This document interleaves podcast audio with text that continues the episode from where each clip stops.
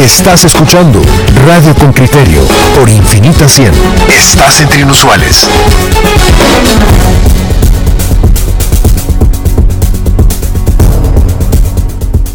Estamos de vuelta y nuestro invitado se encuentra ya acá. Déjenme presentarles el expresidente Es el invitado de la polémica, decirlo así, porque desde que arrancó este programa el día de hoy hemos tenido personas que han estado a favor y en contra de su presencia. Bienvenido, Pero está acostumbrado a la polémica, ¿verdad que está acostumbrado a la polémica? Ya me hace falta. Ya es parte de la vida. Es parte de la vida. Muchas gracias por la invitación. Bienvenido. Con ustedes. Bienvenido Alfonso Portillo, presidente de Guatemala 2000-2004.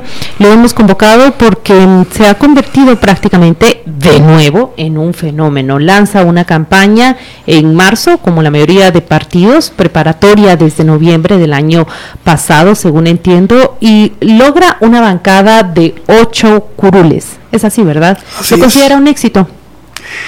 Eh, considerando las condiciones en que lo hicimos, creo que es un éxito más que rotundo. Le contaba yo antes de entrar al programa a, José Luis, a Juan Luis que Solo visité 113 municipios en el país. De los 340, 113. 113. No tuvimos recursos, no tuvimos, éramos inexistentes en radio y televisión. Tenían dos meses de ser partido, ¿no? Dos meses de ser partido, cinco meses de haber autorizado el símbolo. Eh, tuvimos solo candidatos en 157 municipios, es decir, menos de la mitad del país, y obtener ocho diputaciones, yo creo que es un logro pero un expresidente de la República con pleno conocimiento en, entre buena parte de la población, porque habrá muchos jóvenes que, que le conocen menos, llegaba a hablar por esos candidatos. Exactamente qué decías ante la población y qué fue, crees, eh, la razón de que pues hayan votado por ocho de ellos. Sí, bueno, el discurso se centró prácticamente en tres, tres partes, tres elementos. El primero, describir, que es difícil describirle a la gente los niveles de desigualdad y de pobreza que vive el país cuando lo están viviendo todos los días.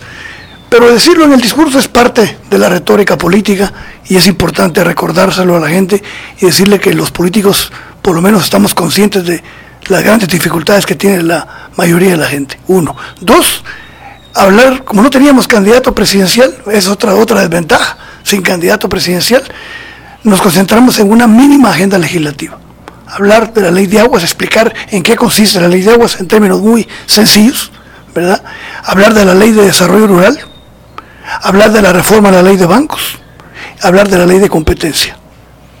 Esos cuatro puntos fundamentales. Fundamentales. Y, en la ley electoral, ¿verdad? Y en materia de ley de aguas, ¿qué se le dice a la población? Y de manera sencilla, pensemos que la audiencia está atendiendo, nos escucha a nosotros semanalmente hablar de esa ley de aguas. Una cosa muy interesante que pasó es que en el discurso de Evelyn, que encabezaba el Estado Nacional, les preguntaba en los municipios cuál era el problema más ingente el problema más urgente de responder y de atender. Y el 80% de los municipios, agua. No hay agua en las casas. Es un problema muy serio, pero sí hay agua en el país. El país tiene un potencial. Tiene más agua que España y Alemania. Así es, así es. Pero está muy mal distribuida como la tierra, como los ingresos, como la propiedad. Y entonces les hablábamos de la necesidad de regular primero con la conservación de las fuentes de agua. Administrarlo bien, regularlo, pagar por el uso del agua, porque resulta que quien más usa el agua es el que menos paga. Y hoy, y claro que se van a molestar muchos que me van a escuchar en este momento al decir, los cañeros no tienen problema con el agua, hasta desvían los ríos, los de Palma Africana igual, las hidroeléctricas tampoco. Pero la gente, es decir, el agua sirve para el negocio en el país, pero no para que la gente viva. Pero, pero yo ahí tengo que cuestionar, en realidad es por el uso industrial o por el uso productivo que se le da al agua o tiene mucho que ver con una pésima red de distribución y un pésimo trabajo urbano en centros de población para que fuga, que se pierde mucha de esa agua y que no sabemos distribuirla de manera apropiada. Lo segundo, yo estoy de acuerdo contigo y eso lo explicamos. Hay una mala distribución, hay una mala administración del recurso. Un desarrollo de infraestructura. pero también hay un abuso, ¿va?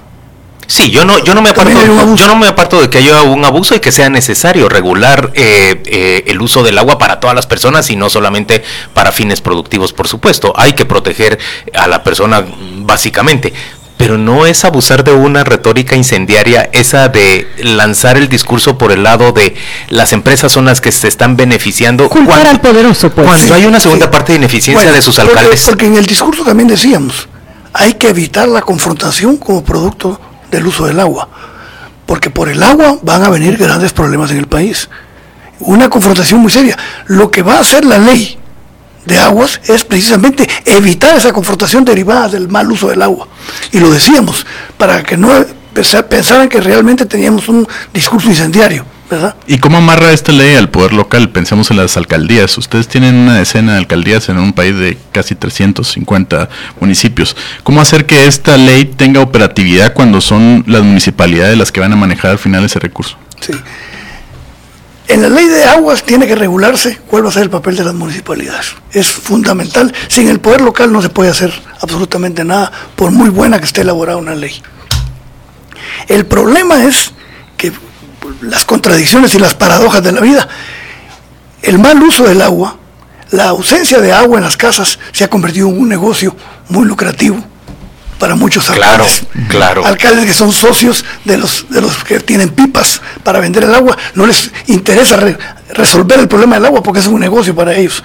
Va a haber que contemplarse cuál va a ser el papel que tienen que jugar los gobiernos locales y hay que escucharlos a ellos y sobre todo las comunidades. También se ha vuelto un negocio muy rentable para aquellos que tienen ojo de agua, nacimiento de agua, o por ejemplo, en dentro de su propiedad, o que explotan pozos industriales y que luego entuban esa agua o la distribuyen Correcto. vía, vía pipas. Así es. Pero eso es anteponer en términos reales una oportunidad de negocio a la satisfacción de una necesidad básica de todas las personas que debería garantizar el Estado, acceso a agua para todos. Correcto. Yo estoy, así es el planteamiento. Pero mm, vamos a ver, planteas, planteas entonces acceso a agua por un lado, planteas por el otro ley de desarrollo rural y ley de, Ley de bancos. de competencia y ley de bancos. ¿Por qué ley de desarrollo rural? Primero porque hay todavía mucha gente sin tierra en el país. Hay que ver cómo se resuelve esa demanda de tierra que cada vez crece más. Ese es uno. Dos, hay que dar certeza jurídica. El país no tiene un catastro actualizado y tenemos incertidumbre y tenemos falta de certeza, que viene siendo lo mismo en la propiedad de la tierra. Hay miedo de hacer un catastro porque nos confrontamos cada vez que medimos los linderos de una propiedad Así y es. otra. Ese es un tema, lo viví yo durante mi gobierno, tuve gente experta, muy preparada y capaz en, en el registro catastral y no se pudo avanzar porque los intereses se imponen, porque hay mucha propiedad que no tiene cómo atribuirse ni, ni respaldarse jurídicamente. Excesos de más del 30% en las propiedades registradas. Y hay muchas comunidades indígenas y campesinas a las que se les dio tierra y no tienen ningún documento que les dé certeza y que puedan ser sujetos de crédito por su propiedad. ¿Y cuál es la Entonces, propuesta que se lanza? la propuesta, primero hay muchos proyectos de ley de desarrollo rural en el Congreso, hay tres, ¿verdad? Hay que consensuar uno. Y hay que consensuar uno que no, que no lastime ni susceptibilidades, ni tampoco signifique riesgos para el país. Por ejemplo, el tema de la propiedad privada. Yo creo que el tema de la propiedad privada es indiscutiblemente salvable. La propiedad privada es fundamental para un sistema capitalista y para un sistema democrático Sin confrontaciones. sin confrontaciones. Pero creo que la gente necesita tener también acceso a la propiedad. Y creo que debe regularse. Otra cosa que debe contemplar la ley de desarrollo rural es apoyo al campo. Voy a decir algo que aquí le- les, molesta mucho, a, a- sobre todo gente del gobierno, es cómo es posible que tengamos un Ministerio de Agricultura que su función es comprar alimentos para repartirlos en el país. En lugar de producirlos, de incentivar la producción de esos alimentos en tierra fértil. eh, uno de los éxitos relativos, porque no fue tan, tampoco una política brillante de mi gobierno, fue apoyar al campesino con fertilizante, con aperos de labranza, con semilla mejorada y con crédito a la palabra. Eso tuvo funcionamiento. ¿Por qué? ¿Por qué funcionó? Porque incrementó la productividad agrícola. Entonces hubo más producción. Entonces, hoy el campo está completamente abandonado. Y hay que decir algo, de los gobiernos de la época democrática se dedicaron a desmantelar el Ministerio de Agricultura. Entonces la ley de desarrollo rural tiene que garantizar acceso a la tierra, certeza jurídica, apoyo a la productividad. Se desapareció, increíble que en un país como este se haya destruido la política de extensionismo agrícola. O ya no hay extensionistas agrícolas. ¿verdad? Y entonces, bueno, en realidad los hay, pero están contratados como asesores en el 029, en el 022, y son todos esos extensionistas que cada año que vencen sus contratos están buscando ahí, los vemos a la puerta del Ministerio de Agricultura pidiendo de nuevo un trabajo. así es. La ley de bancos. Hay una, hay una propuesta que ha estado empantanada en el Congreso, cuyo eje fundamental en la reforma de la ley de bancos es responsabilizar a los ejecutivos de los bancos de cualquier desequilibrio y cualquier desastre financiero que sucede en el país. Hoy no hay responsabilidad de los bancos. Hoy el único que tiene responsabilidad es el Estado para rescatarlos. Pero no hay responsabilidad penal ni responsabilidad jurídica. Y ahí está la propuesta que ya tiene el visto bueno de la Junta Monetaria y está esa hay que desempantanarla. Pero yo escucho a algunos banqueros hablar sobre esa propuesta de ley de bancos y la virtud que ellos le presentan no es la que la que vos estás presentando, que es la de responsabilizarlos a ellos sobre eh, cualquier descalabro de un banco, sino dicen esta ley con su reforma lo que permitiría sería que el Estado administre eh, durante un breve periodo el banco para ponerlo en condiciones, el banco que digamos entra en problemas y que pueda venderse con agilidad, que haya una forma digamos de, de sacar a flote al banco y que pueda venderse ágilmente para que no sea una carga para, para el Estado y no afecte a la economía nacional. Bueno, ese es, ese es el eje fundamental. Todos los países han tenido crisis financieras y nadie ha sido responsable de las crisis financieras y el Estado ha entrado con su política de rescate bancario. En México, en Estados Unidos, en Europa.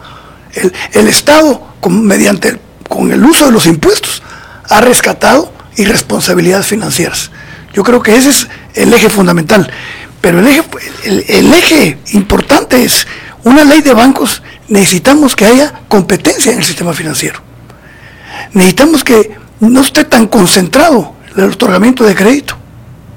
Y fundamentalmente que los bancos sean responsables de sus crisis financieras. Hoy el Estado, el FOBAPROA en México, que les costó 500 mil millones de dólares el rescate.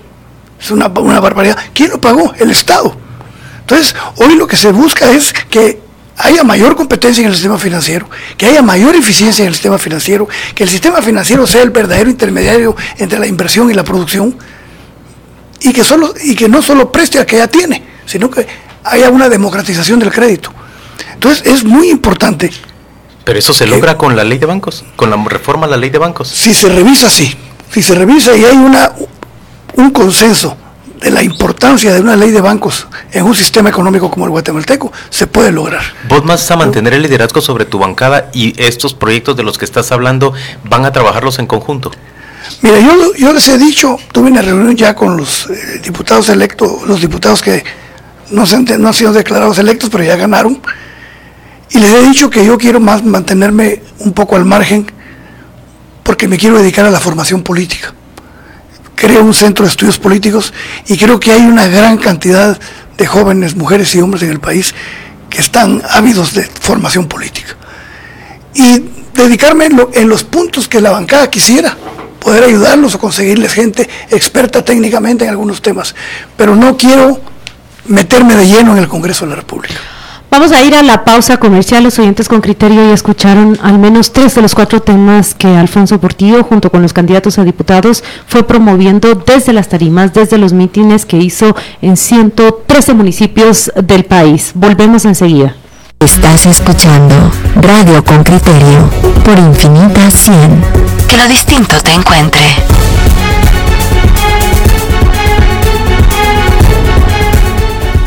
Ya estamos de vuelta. Alfonso Portillo, expresidente de la República, nos acompaña. Lideró el, al partido bien que ha logrado la, la elección de ocho, ocho, ocho diputaciones en el Congreso de la República. Quiero hablar de eso, de los escenarios que se abren frente a los guatemaltecos. En primera medida, ¿qué, el corte de caja que hace el proceso electoral. Quedamos en saldo negativo, en saldo positivo, la ley electoral y de partidos políticos, el dilema que se ha suscitado con el cotejo de actas y un reconteo de votos. El Tribunal Supremo Electoral fue categórico ayer y dijo, los votos no están en discusión, es simplemente un cotejo de actas. Sí. Hay, hay algo en este proceso que pareciera contradictorio. Por un lado, se hizo una primera parte de la reforma electoral para servirse con la cuchara grande, para beneficiar a partidos ya consolidados y dejar un poco marginados. Es decir, no se hizo una reforma electoral pensando en profundizar el proceso democrático. Por eso tenemos todos los problemas, porque la reforma fue casuística y fue con intención clarísima de beneficiar a alguien. Pero el resultado... Por cierto, uno de los beneficiarios sos vos, Sí, una figura claro. reconocida a nivel nacional. Sí, pero los resultados son positivos. Son positivos en primer lugar porque cambia una buena parte del Congreso de la República, casi 100 diputados, que, que se necesita renovar, que lleguen con otra mentalidad de legislar y no de ejecutar obra, como lo ha hecho, lo ha venido haciendo el Congreso.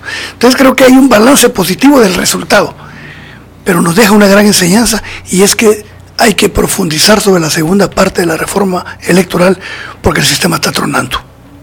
¿Verdad? El hecho de que hayan más de 20 binomios no es democracia. Al contrario, es debilidad institucional del sistema democrático. Entonces el balance que hago yo es la necesidad urgente de entrar a la segunda fase de la reforma electoral. Y por otro lado, la posibilidad de llegar a acuerdos en el Congreso de la República que le permita darle viabilidad a muchos proyectos de ley. Yo, yo veo, hago un balance positivo, pero veo que tenemos todavía resabios que nos están haciendo mucho daño en la ley electoral. En resabios, eh, hablas, por ejemplo, del hecho de que no podamos elegir de forma directa a nuestros diputados uno por uno, o a qué te referís específicamente? incluyendo eso, incluyendo eso. Pero hay un elemento clave. Pero te das cuenta que eso te quitaría poder a vos. En esta ocasión, prácticamente tu partido consigue ocho diputados porque vos hacías tarima. La mayor parte de esos diputados son poco conocidos. Sí. Y, llegaron ahí porque vos los llevaste de la mano a, a la diputación. Esa figura desaparecería o esa capacidad tuya desaparecería si los ciudadanos pudiéramos elegir directamente a fulanita Ejercer o a el voto fulanito preferente. y no jalar a un listado. Yo estoy de acuerdo. Es que mira, cuando uno tiene principios democráticos o cree verdaderamente en la democracia, pues corre riesgos y tienes que pagar costos. Se van a debilitar muchas instituciones democráticas, o mejor dicho, partidos políticos, pero se fortalece la institucionalidad democrática. El problema es tener un sistema democrático que privilegia a los que tienen recursos, porque no es cierto que la limitación que puso la ley electoral evitó el gran uso de recursos en esta campaña se hizo de manera eh, real, sin, sin cumplir con ninguno de los requisitos. La repartición de bienes se La- prefiere directamente. Exactamente. Lo ¿qué, es lo que, qué es lo que pienso yo sobre el sistema democrático? Tenemos que hacer una reforma electoral que permita la participación directa de la gente, quitar los listados y que la- el voto sea directo, distritos pequeños. Así es que Valladares Padre plantea una cosa muy buena sobre la reforma electoral. Si queremos que haya una relación directa entre el elegido y el electo, tenemos que quitar los grandes listados, nac- el listado nacional, el listado de los municipios, el listado de la capital. ¿verdad? Hay, que, hay que facilitar el voto, hay que transparentar el voto, pero hay que distribuir el poder. ¿Cómo Y si eso y si eso significa un costo para los partidos, pues hay que afrontarlo. Pero hoy, hoy lo que estamos viendo es que pues, hubo de nuevo utilización de grandes recursos, hubo de grandes estructuras, a pesar de que la gente votó cruzado casi en todos los lugares. Lo que tenemos es un Congreso con una bancada grande de 50 a 54 diputados que tendrá que legislar junto con otras 10 bancadas que son mucho menores. ¿Cuál es el escenario más práctico, más factible para echar a andar, por ejemplo, proyectos o acuerdos en los que todos estén de acuerdo? Me refiero a la ley de servicio civil que indistintamente todos los candidatos a diputados la nombraron como una prioridad. Mire, yo creo que el tener una mayoría, es una mayoría relativa, no es una mayoría absoluta la que obtuvo el partido mayoritario, tiene sus y tiene sus desventajas. En primer lugar, se llega con gran ánimo, pero en la práctica, los que están enfrente, si se suman, pueden ser may- mayores que, que tu votación. Voy a poner un ejemplo.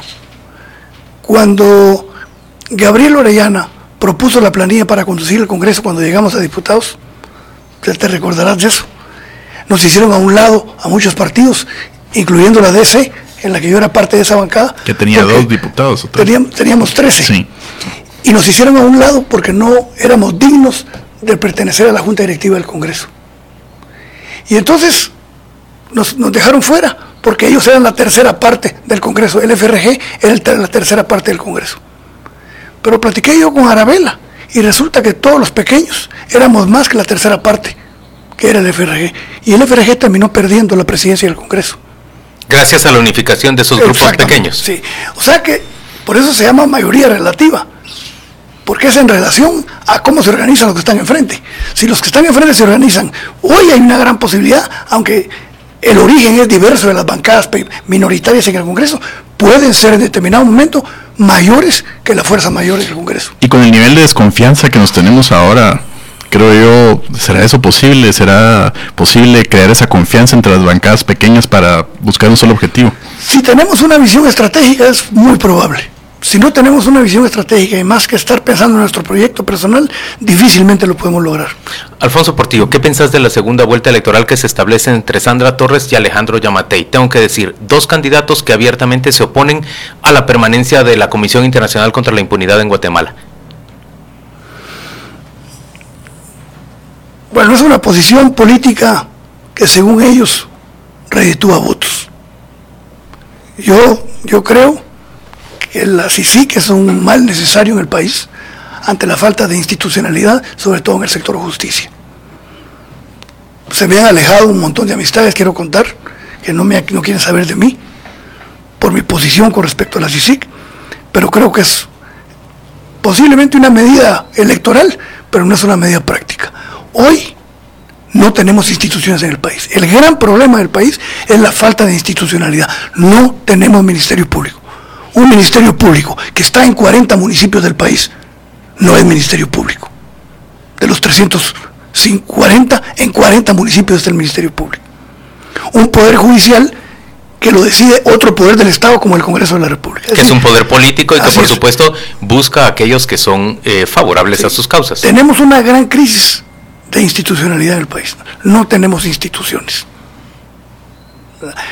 Acabo de, estoy leyendo un tipo que es muy árido, pero que es muy profundo, Thomas Piketty, brillante, que está publicando un libro que se llama El Capital en el siglo XXI, y dice que el gran problema es la falta de institucionalidad. No tenemos instituciones y, eso es lo que está ahorita adoleciendo el país. No hay instituciones creíbles. Hoy hasta el Tribunal Supremo Electoral, que tenía una gran credibilidad en los años pasados, hoy está puesto en duda su, su efectividad y su credibilidad.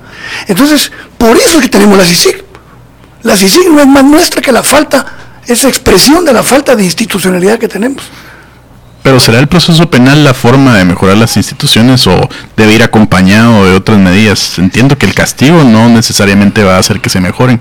Hemos visto gente procesada en estos últimos cuatro años y eso no ha hecho que las instituciones mejoren. Bueno, es muy difícil decir que el hecho de que las instituciones funcionen vaya a tener un funcionamiento perfecto en la sociedad pero por algo tenemos que empezar. Yo creo que tenemos que empezar, tiene que haber un acuerdo de toda la clase política para crear institucionalidad en el país, y no lo tenemos. Hoy todas las instituciones están cuestionadas, todas, ¿verdad? Bueno, está cuestionada todo, los medios de comunicación, está cuestionada la sociedad civil, están cuestionados los partidos, está cuestionado el ejército, tenemos una crisis institucional y yo creo que hay que hacer un alto en el país. Tenemos candidatos que a lo sumo obtienen 25% o 14% de respaldo popular para llegar a una segunda, vuelta. Sí, tenemos que enfrentar toda esa situación, pero volviendo a tu pregunta, ¿qué vamos a hacer con un ministerio público con las características que tenemos? Yo respeto mucho a la señora que encabeza ahorita el Ministerio Público, pero lo que veo es una falta de proyecto para tener un verdadero ministerio público en el futuro. ¿Qué le propondrías entonces a, quien salga electo presidente? que renueve, que busque un nuevo acuerdo con ONU, que instale algún tipo de comisión, ¿qué le recomendarías ante esa falta de institucionalidad de la que estás hablando? Que convoque a un acuerdo para crear institucionalidad en el país. Lo puede hacer. Y en la que, en la que esté todas las fuerzas políticas del país, que esté el sector privado a nosotros no nos conviene que no haya institucionalidad porque la vamos a pagar caro. Yo quiero preguntar qué piensa, por ejemplo, de ese triunfo que ha tenido el MLP con Telma Cabrera a la cabeza. ¿Cuál es el mensaje que le refleja no solo al, a la clase política, sino a la sociedad en su conjunto? Yo estoy impresionado, pero yo voté por ella. ¿Por qué? Porque era un mensaje, yo creo que muchos ciudadanos guatemaltecos votamos por ella pensando que había que mandar un mensaje de que se necesita una reforma del sistema político. El sistema político ya no está acorde a lo que necesita el país. Hoy creo que va a ser la última elección que semi lo pudimos pasar pacíficamente. Pero creo que las instituciones ya no funcionan. El hecho de que, para empezar, es urgente una segunda reforma de la ley electoral en la que uno de los puntos esenciales sea dividir el Tribunal Supremo Electoral de un instituto electoral. Hoy el Tribunal Supremo Electoral hace todo. Convoca, cuenta los votos, suma los votos, define quién ganó. Y después dirime los conflictos. Y dirime las controversias. ¿Cómo es posible eso? Entonces tenemos un problema institucional serio es, se es juez y parte.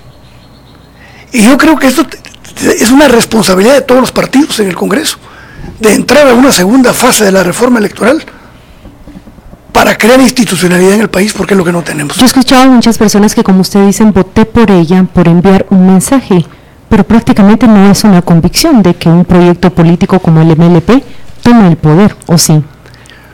Son dos cosas distintas, ¿verdad? Sí, claro. Y yo creo que todos votamos para mandar un mensaje al sistema de que esto necesita reforma. Y la pregunta es quién va a materializar, eh, digamos, la recepción de ese mensaje y convertirlo en un hecho concreto. Vos decías la reforma del sistema político, pero ¿quién? no corremos el riesgo de al haber votado simplemente por mandar ese mensaje, que ese mensaje caiga en el vacío y que en cambio se fortalezca una opción que digámoslo con toda claridad, lo que busca es dinamitar el sistema actual y construir uno nuevo que no tenemos certeza hacia dónde iría. Yo te digo una cosa, yo creo que sobre todo el sector privado sí entendió el mensaje. Sí entendió el mensaje que o reformamos el país o vamos a una confrontación. Yo creo que sí hay un mensaje claro dado por la gente que votó. Y hay voto cruzado que habría, valdría la pena interpretarlo correctamente. Yo creo que hay un mensaje de la sociedad. Primero que estamos cansados de un sistema clientelar Estamos cansados de un, de un, de un sistema que privilegia, que privilegia los recursos económicos y no privilegia la propuesta. ¿Vos crees en los programas sociales como los que propone Sandra Torres, por ejemplo, para combatir pobreza? La distribución de transferencias condicionadas a cambio de que las personas envíen a sus hijos a escuelas y puestos de salud. Sí. Mira, yo pienso que es una copia de López Obrador. Bueno, en realidad antes fue una copia de Álvaro Uribe, y antes fue una copia de Lula, y antes fue una copia de... Yo creo que por lo menos hay un programa social, es un programa de gobierno. Y eso es importante. ¿Cómo se va modificando? Pues no lo sé. Lo que sí te digo es que se necesitan programas tal vez clientelares de manera inmediata, pero pensando en la institucionalización de políticas sociales más coherentes con la realidad del país. Vayamos a la pausa comercial y volvamos para plantearle a Alfonso Portillo, expresidente de la República y ahora el líder del Partido Bien, que ha conseguido la elección de ocho diputados al Congreso, para plantearle buena parte de la gran cantidad de críticas, de elogios y de comentarios y preguntas que están enviando nuestros oyentes vía el WhatsApp con criterio. Recuerde usted, el 51 55 73 64 está disponible para que usted nos envíe sus preguntas, sus mensajes. Aquí los vamos a leer. A ver, entramos con, con, los cascos por delante, como este oyente, Alfonso Portillo, dice, pregunta, sería interesante preguntarle a este ex convicto, y lo pone entre comillas, ¿cómo no hizo todas las maravillas que dice que son necesarias para Guatemala, como lograr una ley de aguas durante su gobierno, más allá de los obstáculos de, que cualquier administración tiene? Por cierto, este oyente prefiere no firmar con su nombre y en cambio firma como un ciudadano, pero te traslado la pregunta. Sí. Bueno, lo primero que le digo a ese ciudadano anónimo es que le quite las comillas a exconvicto. Porque soy exconvicto. El ponerle comillas quiere decir que tiene dudas de si lo soy. ¿Y tu caso es...? Y mi, mi, caso es evidente. Concreto. Sí. Lo que le contesto es que uno no puede hacer todo en un gobierno. Y las limitaciones estructurales que tiene un presidente son indiscutibles en un sistema que no ha promovido la democracia, sino que ha puesto obstáculos a la democracia. Pero dice muchas cosas que se recuerdan y que ahí están, ¿verdad? El mantener estable los precios de la canasta básica, ¿verdad? El apoyar al campo. Hay muchas políticas, claro. ¿Crees que eso es lo que mantiene tu popularidad en un segmento de electores? Yo creo que sí, porque ahora que recorrí el país, el recuerdo es fundamentalmente los precios de la canasta básica, el empleo, el apoyo al campo, yo tengo dudas reales sobre si en tu gobierno se mantuvo los, precios, los precios de la canasta básica. Puedes ir al INE. ¿Y cómo se mantuvieron esos precios? Si, si tú ves, por ejemplo, los datos actuales, ves que en la canasta básica lo que más crece son los alimentos, con 10%. Durante mi gobierno no. Si tú haces comparaciones de las, de las estadísticas, te das cuenta que la estabilidad tuvo repercusión directa en la bolsa de los ciudadanos. Lo que me estás diciendo es que sería engañoso que me fijara solamente en el dato eh, global de inflación interanual y que en cambio debería revisar específicamente categoría de alimentos entre tu administración y otras administraciones. Así es, porque la gente, la gente no puede estar engañada toda, eh, que en todos lados te dicen, con usted se comía, había empleo, había estabilidad, había inversión. Pero estabas confrontado directamente con el sector privado organizado. ¿Inhibías inversiones con tu discurso? Pues no, el crecimiento de la economía se mantuvo. ¿Dónde está la inhibición de la inversión? ¿No será también un poco de voto rebelde con ese discurso incendiario que hubo en esa época? Lo, que, pasa es que hay tantas carencias en el país que lo poco que uno haga, la gente lo, lo sobredimensiona. Te acabo de contar, José Luis, una cosa que no me da pena decirlo, pero me atribuyen cosas que no hice me, me carreteras que no carreteras que no hice. Y le digo, no la hice yo, ¿cómo no la hizo usted? Si a mí me consta. Porque se creó un ambiente de que había un gobierno que se preocupaba por la economía familiar. Quizá no, no, no resolví estructuralmente los problemas. Bueno, no lo resolví, porque el hecho de que se necesite una ley de competencia quiere decir que los acuerdos gobernativos por lo mediante el cual abrí la economía no fueron suficientes. O como bien te dice este oyente, no generaste esa ley de aguas que ahora decís que es indispensable. Claro, pero la ley de aguas está en el Congreso desde 1982. Claro. Sí, y, tus, cuatro años de gestión con mayoría del FRG no fue suficiente para generarla. Y, le voy a, y le voy a, a contestar a ese amigo anónimo con una cosa real el presidente tiene el 20, el 25% del poder. El sector privado sigue teniendo el control del Estado. Y si no vean el último reportaje de Plaza Pública, 58 instituciones tiene puesto el sector privado que les permite controlar y dirigir las políticas de la Es un poder más atomizado el de ahora que el que tuvo en el 2000. Aquí eh, este usuario de Twitter, JR Orres, sí habla directamente y dice, bueno, ¿qué nos garantiza que no nos vuelva a ocurrir con la bancada que promovió hoy lo mismo que nos pasó con todos? Fue un golazo haber promovido a diputados como Patricia Sandoval, Juan Ramón Lau y Felipe Alejos. Lo reconozco, lo reconozco y, lo he reconocido en todo mi discurso. Si ustedes alguna vez tienen la oportunidad de ver un discurso en esta campaña, reconozco el gran error de haber hecho, de haber creído que un partido político podía empezar las transformaciones que Guatemala necesitaba. Y me equivoqué. ¿Qué es distinto ahora? Creo que es distinto porque fue, hicimos un nuevo método para escoger los candidatos. Por ejemplo, escogí candidatos, la mayoría universitarios, jóvenes, que tienen interés en que las cosas cambien. Alfonso, yo creo que usaste correctamente el verbo, dijiste escogí candidatos. ¿Qué planta de institución democrática es esa en donde el líder a dedo decide quiero que Evelyn, mi ex, mi ex esposa, creo que quiero que Andrea Villagrán, quiero que Fidel Reyes sean los que encabecen los listados? Yo enumero uno más, su sobrino, encabezando el listado de Parlacén. Sí, fueron decisiones mías, pero en la mayoría de los departamentos fueron los departamentos los que propusieron su candidato. En Alta Verapaz, Vinicio Ramírez ganó una elección interna entonces hay una mezcla entre candidatos que vos nominaste directamente. Hay una mezcla porque en un sistema que no es eminentemente democrático, ¿cómo puedes exigir que hayan instituciones democráticas? Pero por ejemplo, Neri Ramos, candidato en Jutiapa, fue electo por las bases no, no fue impuesto por mí. El exdirector de la Policía Nacional Civil fue electo, fue electo por las bases, no logra su curul, ¿verdad? ¿O sí la logra? No, no lo inscribieron. le, ah. cancelaron su inscripción por falta de finiquito. El San Marcos, mi candidato no era el que ganó. Mi candidato es el que iba de segundo, pero ellos decidieron internamente quiénes eran los candidatos. Y ganó Sabino, que es un buen candidato, es un líder popular, pero que yo creía que el que tenía que ir era otro candidato. Un juego pseudo democrático, si quieres llamarle, porque no tenemos un, una democracia plena. Exactamente, una democracia plena.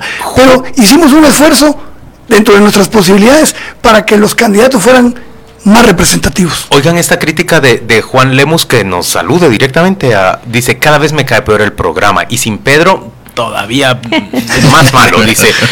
Ahora resulta que le dan espacio a Alfonso Portillo. Esa gente debería estar vetada de recibir cualquier capacidad de difusión en todos los medios de comunicación. Ustedes critican a todos los candidatos, pero le hablen espacio, dice Juan Lemus, a Edmond Mulet, a Alfonso Portillo. Adoran a Telma Aldana, o no sé si se refiere a Telma Cabrera. Eh, se me sale el fustán un poco ahora. Y, y, valoran a Semilla. ¿Qué le respondería Alfonso Portillo a Juan Lemus con ese mensaje que nos está enviando? Que tiene derecho a expresar lo que ha expresado, pero que está equivocado. Está equivocado. Yo creo que en un sistema democrático todas las opiniones valen, todas las opiniones son respetuosas y que la persona más humilde y la persona más controversial te puede dar una gran lección en la vida. En cambio, Beatriz Caicedo, por ejemplo, está señalando por qué una voz como la de Alfonso Portillo tiene espacio en Concriterio. Dice, no es casualidad que conserve su popularidad. Eh, y mi comentario es independiente de las inclinaciones políticas que tengo. Esto dice Beatriz Caicedo. Eh, reconozco, reconozco la habilidad de inteligencia y esa representación que ha tenido al promover ocho a lograr que ocho de los candidatos ganaran una curul. Yo, le, yo le contesto que primero me siento agradecido con ustedes de que me hayan invitado, pero en los últimos cuatro meses yo no tuve una entrevista radial, ni menos televisiva. A mí no, ni llamé yo, porque quería observar primero cómo se jugaban las cosas en, un nuevo proceso electoral, y segundo, que ya no hay espacio por las regulaciones que hay.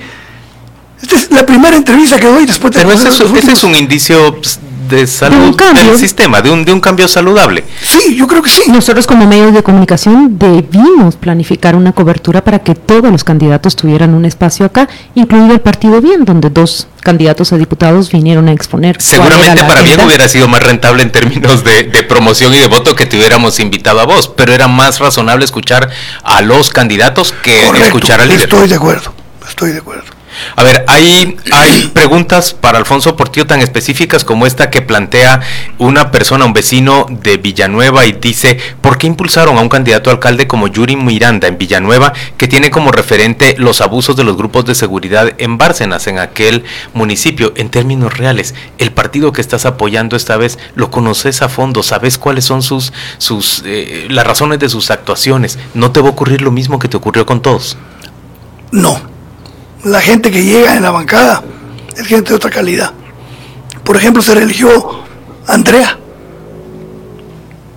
Va Andrea Villagrán, la, diputada. Va Gustavo Cruz, que es un experto en temas de descentralización por Escuintla.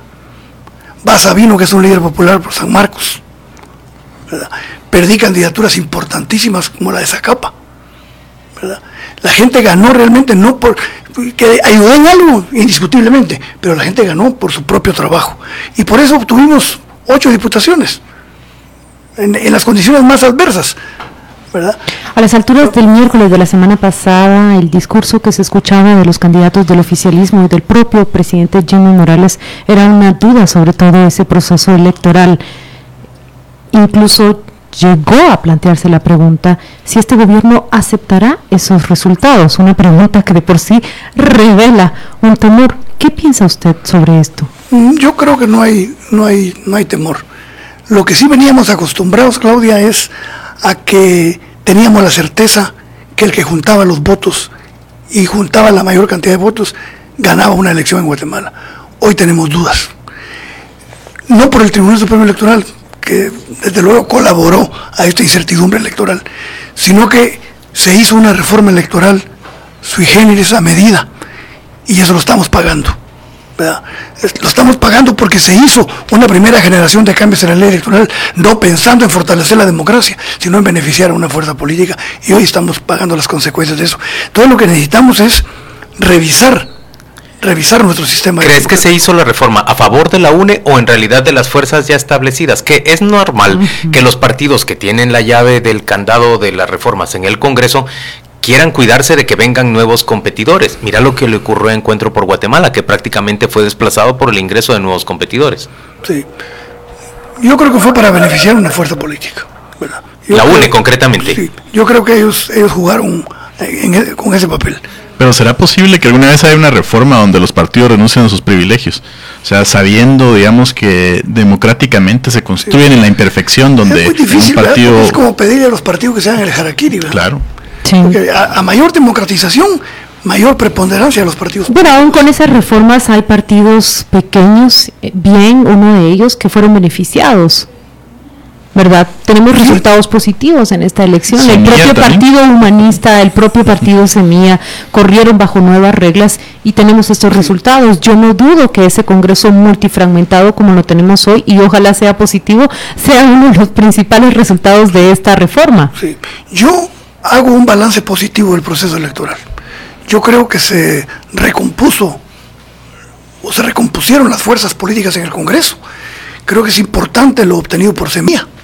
Creo que ahí llegan buenos diputados y diputadas al Congreso con otra visión.